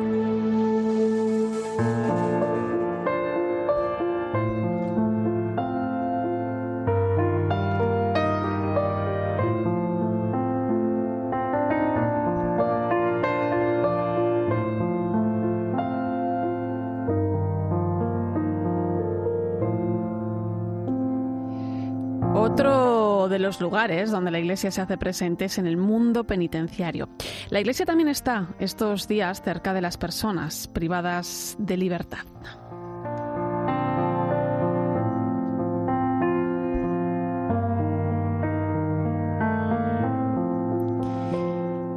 En la localidad de Casarrubuelos, a medio camino entre Madrid y Toledo, hay un piso de acogida donde pueden pasar sus días de permiso, por ejemplo. Fran es de Tenerife y cumple una condena de ocho años por robo de la que solo le queda uno por cumplir. Él pidió que lo trasladasen a Madrid para alejarse del ambiente de marginalidad y drogadicción que había en su, bar, en su barrio. Él, en Navidad, en Casarrubuelos, se siente como en casa quieras que no, en estas fechas ahora todo es un poco más cercano, o sea, están los voluntarios un poco más pendientes de, de nosotros, el espíritu que se vive normal, ¿sabes? En cualquier eh, familia, gente que no vemos en, en, que vienen por aquí en el año, pues en estas fechas vienen a visitarnos y traernos el poco de calor o algún detalle de un turrón o una de estos a Fran le conceden permisos desde hace años y en esa situación va a estar hasta agosto, que le darán la libertad. Lo dejan salir todos los días para ir a trabajar, pero de momento tiene que pasar las noches en la prisión. En fechas como hoy consigue un permiso especial que él decide pasarlo lejos de casa mi familia son de todos del mismo barrio, así, entonces sí que hay una reunión muy familiar de demasiado recogimiento que a uno hasta a mí personalmente como que te extraña, ¿no? Y a veces no te consideras merecedor del afecto, de entonces, sabes, prefiero un poco cogérmelo con calma más por la familia en sí, por el entorno, ¿sabes? A los que Fran y el resto de personas privadas de libertad están muy agradecidos es a los voluntarios. No es para menos. En fechas como hoy no dudan en volcarse con ellos y sacrificar su tiempo libre. Yo no solamente en estos días, ¿eh? yo agradecidos con ellos siempre. Llevo conociendo voluntarios pues durante mucho tiempo, ¿eh? Muy agradecidos a ellos porque el trato es muy familiar. Eh, pues yo a, a que me vino a hacer la entrevista por primera vez, yo la llamo tía. Yo cuando tengo cualquier buena noticia que dar, pues yo la llamo igual que llamo a mi madre, ¿sabes? Oye, que he conseguido un trabajo, pues las llamo a ella, ¿sabes? Fran ha tenido la suerte de estar trabajando de jardinero desde la semana pasada en Casa Ruelos y tenía muchas ganas, hasta el punto de que acaba de abandonar su anterior trabajo para coger este. Ahora cuenta los días para volver a ser libre. Dice que quiere seguir trabajando y cotizar los años que le quedan para poder jubilarse. Nace pobre pero bien acompañado. Que Dios sabe lo que importa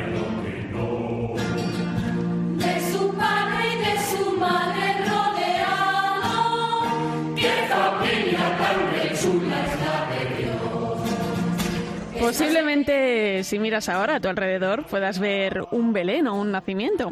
Tendrá un mínimo de tres figuras, aunque casi seguro habrá también una mula, un buey y, ¿por qué no?, unos pastores.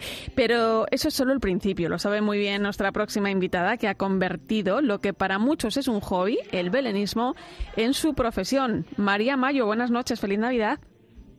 Buenas noches, feliz Navidad. Eh, la compañía, es que este chotis navideño es muy bueno. la compañía familiar en la que trabajas la fundó tu padre, José Luis Mayo, en el año 87. Eh, ¿Cuándo comenzó él a hacer figuras y cuándo comienzas tú a interesarte por los belenes? Pues muchísimo antes del 87, él ya empezó a hacer sus, su- sus figuras porque estuvo eh, trabajando como aprendiz en, en unos talleres de, pues, de tradición murciana y entonces pues diferentes momentos de su vida transcurrieron entre entre medias hasta que por fin hace crea su propio taller. Y yo interesarme no es que sea de repente lo, lo conozco y ya está sino que de- he crecido con ello. Entonces quieras o no pues lo hemos estado viviendo desde el principio con con ello. Eh, sí Teniendo, eh, bueno, a una reputada belenista como, como eres tú, hay una pregunta obligada. Eh, ¿Cuál es la clave de un buen Belén? La clave de un buen Belén es montarlo con mucho cariño y con respeto a lo que se está eh, mostrando, a lo que se está representando, porque podemos dejar las cosas, eh, las figuras desparramadas encima de la mesa y que no tenga demasiado criterio y olvidarnos que la Sagrada Familia tienen que ser el punto central de nuestra composición. Eh, ¿Hace falta ser creyente para hacer un buen Belén? Bueno, la- el gran lujo que tenemos con lo que es la- el belenismo como tal es que están insertas diferentes eh, características. Es un evento que es cultural, es artístico, es tradicional porque lo hemos heredado de nuestros antepasados y se ha ido incrementando y es también un testimonio de, de fe. No todo el mundo lo ve en ese momento o lo está sintiendo de esa manera. Es un componente que está ahí porque está refresca- eh, eh, representando un hecho bíblico. Eh, pero se unen otra serie de características a la hora de, de poder tenerlo en casa. Eh, María, ¿notas que la tradición del Belén se pierde en nuestro país o si con el tiempo cada vez se hacen Belenes más elaborados? No, en absoluto no creo que se esté perdiendo, todo lo contrario. Hay un, una, un- una gran vía que se está desarrollando por las diferentes asociaciones y grupos de belenismo que están explorando nuevas vías de, de representación con tecnología y que a lo mejor ahí ya sí que se nos va desbordando un poco, pero sí sigue implícito ese interés por seguir manifestándolo, seguir eh, montándolo. Bueno, armando el Belén, porque a veces se organizan unas que es horroroso. Pero bien. Claro, eh, a, a- a ti, ¿qué es lo que más te gusta que haya en un Belén? ¿Qué es en lo primero en lo que te fijas? Pues como he comentado antes, para mí lo más importante es la Sagrada Familia, el que sea algo que se localice fácilmente, que no esté escondida debajo de un puente o que esté metido en la parte trasera de, un lugar que es inaccesible. Entonces, sí, todo tiene que girar en torno, en torno a, a, él. Y luego, pues las escenas características, pues los pastores que van a adorar, la anunciación a los pastores si ha habido suerte y ese año se ha podido adquirir para, para tenerlo en casa, sus majestades los magos de Oriente que van llegando. Eh, y que no te distraiga mucho, pues a lo mejor pues, pequeños guiños a lo que puede ser un río hecho de, de papel o, a lo mejor las bombillas que, se, que brillan más de lo debido porque se están viendo y no están bien tapadas. Eh, está conmigo Silvia Rozas y Fernando Bonete que te quieren, te quieren preguntar también, Silvia. Eh, muy buenas noches. La verdad es que eh, el Belén mm, está en la niñez de, cada uno de nosotros, ¿no? Y quizá, eh, y ojalá, ¿no? Pues lo identificamos, pues, con ese momento tan bonito de la niñez de estar con tus padres, tus hermanos, de, de entre todos mm, montar el Belén. ¿Cómo podemos em, invitar em, a que alrededor del Belén también esta noche, ¿no? Coloquemos al niño. ¿Cómo invitar a que bueno, pues a que la familia se, se una también en momentos tan bonitos alrededor del Belén, que me imagino que, que bueno, que esta tradición también entre vosotros está, ¿no?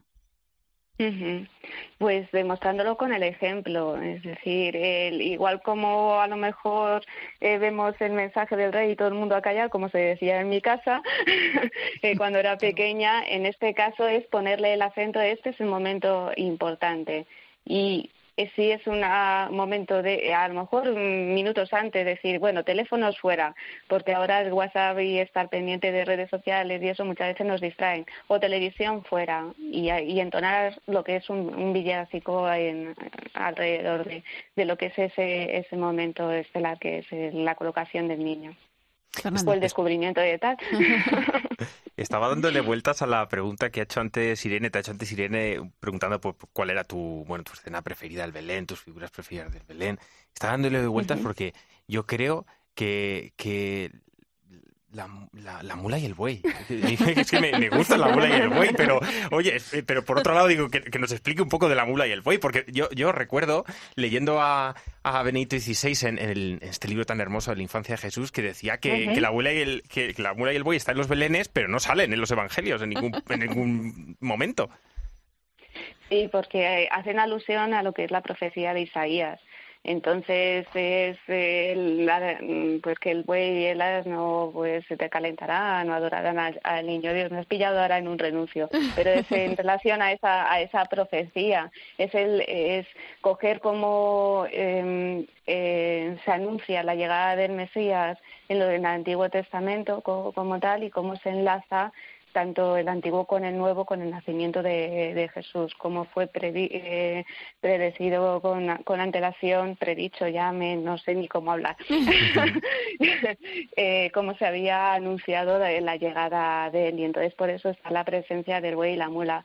Y luego también, pues por la lógica en sí del paso del tiempo, pues eh, José y María llegarían a Belén en un viaje, pues irían en una mula. Y si estaban en un establo, pues a lo mejor algún animal que se utilizaba en la labranza, como podría ser, como podría ser un buey. Pero fundamentalmente la, colocación del buey y la mula es por, ese, por esa alusión a, a Isaías. Pues querida María Mayo, ha sido un placer. Te deseamos feliz Navidad. Igualmente, que paséis una buena noche. Qué lindo, ¿verdad? El seguir con tanto sentimiento esas tradiciones familiares. Qué importante también el mensaje de la familia. Qué importante pasar el testigo entre generaciones y en algo tan bonito, ¿no? Como es la tradición belenista. Así es, yo si tuviera que recordar momentos especiales en familia y me preguntaran por ellos, digo de cuando yo era niño, pensaría en el, en el Belén, en montar el Belén, porque era tal la ilusión de Sí, o sea, las figuras, claro, la caja, claro, y, poner el río ahí con tu papel albal y las montañas con el papel arrugado. la estrella. Oh, era maravilloso. Luego ya, claro, cuando te haces mayor, pues les le vas dando un, significado más profundo a estas cosas porque vas conociendo más y te das cuenta de que el Belén parece algo inofensivo y seguramente sea el mayor acto de fe. Realmente a mí me gusta mucho em, eh, realmente la Sagrada Familia. Es decir, yo tengo que reconocer que como que todo lo demás a veces no es que me sobre, ¿no? sino que digo, eh, ¿dónde están? Es decir, busco y digo, ¿dónde están? Hay demasiadas, demasiadas figuras, ¿no? Porque es el momento de contemplar, ¿no? Y si además son unas figuras un poquito más grandes y puedes ver los rostros, pues te la puedes... dulzura de la Virgen, ¿verdad? Sí, mirar, ver... Eh, no sé, hacerte uno con ellos, ¿no? Yo creo que es, es noche de contemplar, realmente, de quedarte callado porque no hay nada que decir, salvo que, bueno, como cuando nace un niño, ¿no, Fernando? Sí, es que además, además es que también ahora planteaba, pensando en la, en la famosa mula y el buey, es que al final también, ¿dónde miran la mula y el buey? Miran a Jesús, ¿no? Sí, porque claro, nos está sí. diciendo, después de toda esta parafernalia, lo importante no eres tú, no soy yo, no son los que nos escuchan, no sois vosotros, es Jesús. Eso es lo importante. que nace esta noche. Y además, como cada año, millones de familias han montado su Belén en los hogares. Los podemos ver de todos los tipos, sencillos, con más figuras, artesanos. Pero el centro de todo siempre es el nacimiento del Mesías.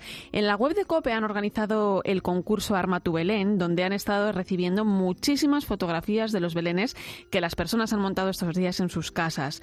Dos han sido los ganadores, los belenes de María Trinidad Arroyo y de José Luis Simón. Nuestro compañero José Melero ha tenido la oportunidad de visitar sus viviendas para conocer sus pesebres. El matrimonio de María Trinidad y Carlos vive cerca del cementerio de la Almudena de Madrid. Son los ganadores de la primera edición Armo mi Belén.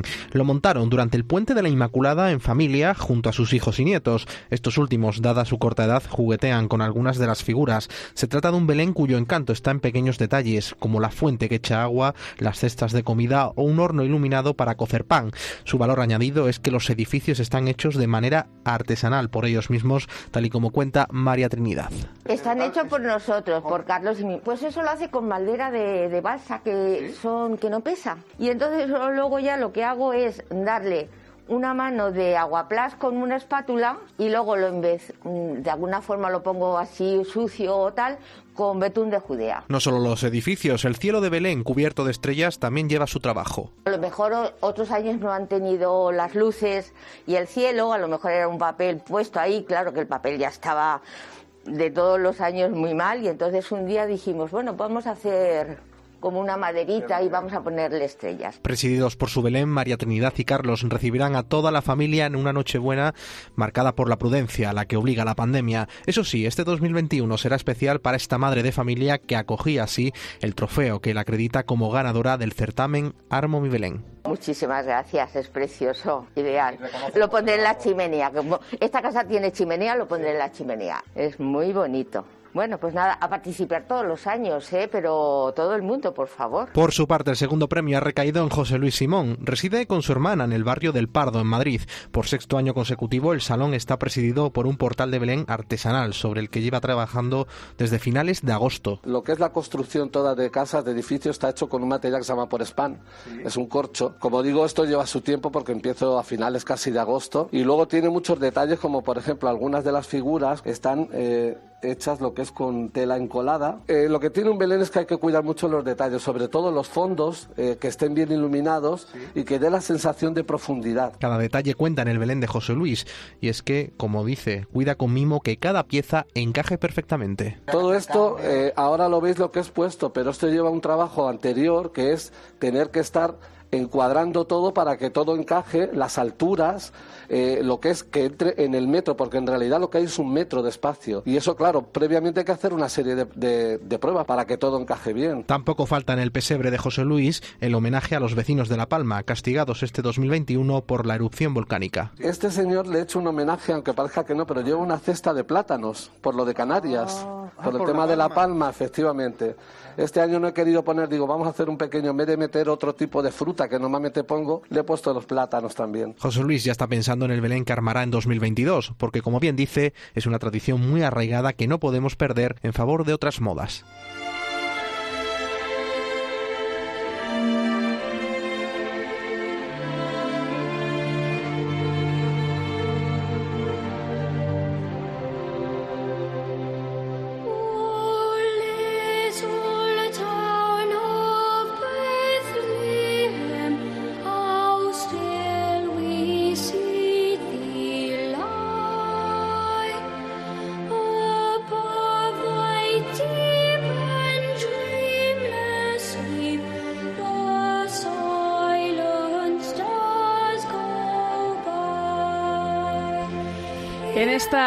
Nochebuena seguimos haciéndote llegar mensajes y felicitaciones. En este caso es el secretario general de la Conferencia Episcopal Española, Monseñor Luis Argüello, quien nos trae unas palabras de alegría para esta Navidad. Amigos, mm, feliz Navidad. Como nos lo repetimos de diversas maneras en estos días, hasta el punto de que quizás pareciera como un mandato, pero se puede mandar la felicidad. En realidad, para muchas personas, el escuchar tantas veces sé feliz termina generando alguna melancolía, alguna forma de tristeza. Porque en realidad lo que nosotros en estos días acogemos es un encuentro del que brota la alegría. La alegría puede producirse incluso aunque haya lágrimas en los ojos. La alegría también se experimenta aunque haya algún golpe en el corazón, porque brota de un encuentro sorprendente, del asombro que nos produce el encontrarnos con alguien que despierta en nosotros una experiencia nueva un amor inédito. Cuando el encuentro es con el inmenso que entra en el tiempo, cuando el encuentro es con el Dios que se hace carne, la alegría puede ser indescriptible. Es a esta alegría, queridos amigos, a las que nos convocamos unos a otros en la Iglesia y que queremos ofrecer a nuestros conciudadanos. La alegría que brota de un encuentro. Por eso, permitidme que os sugiera incluso a los que estáis tristes. Alegre y santa Navidad.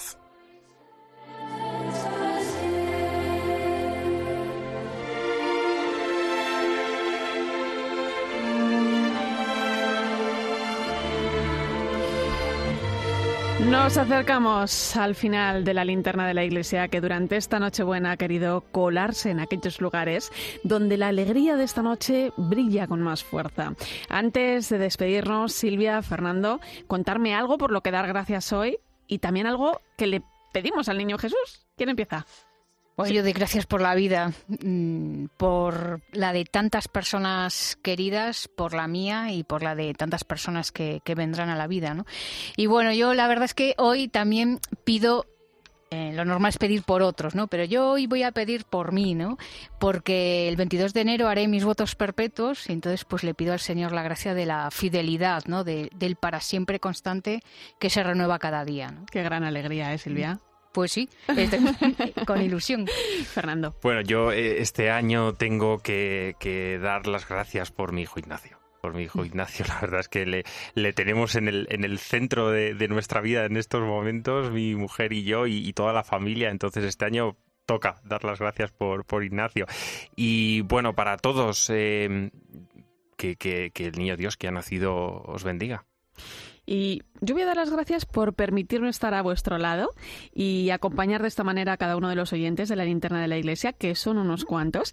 Y al niño que nace esta noche le pido que nos dé esperanza para caminar en el 2022, que nos hace mucha falta. Ha sido un placer, Silvia. Fernando, feliz Navidad.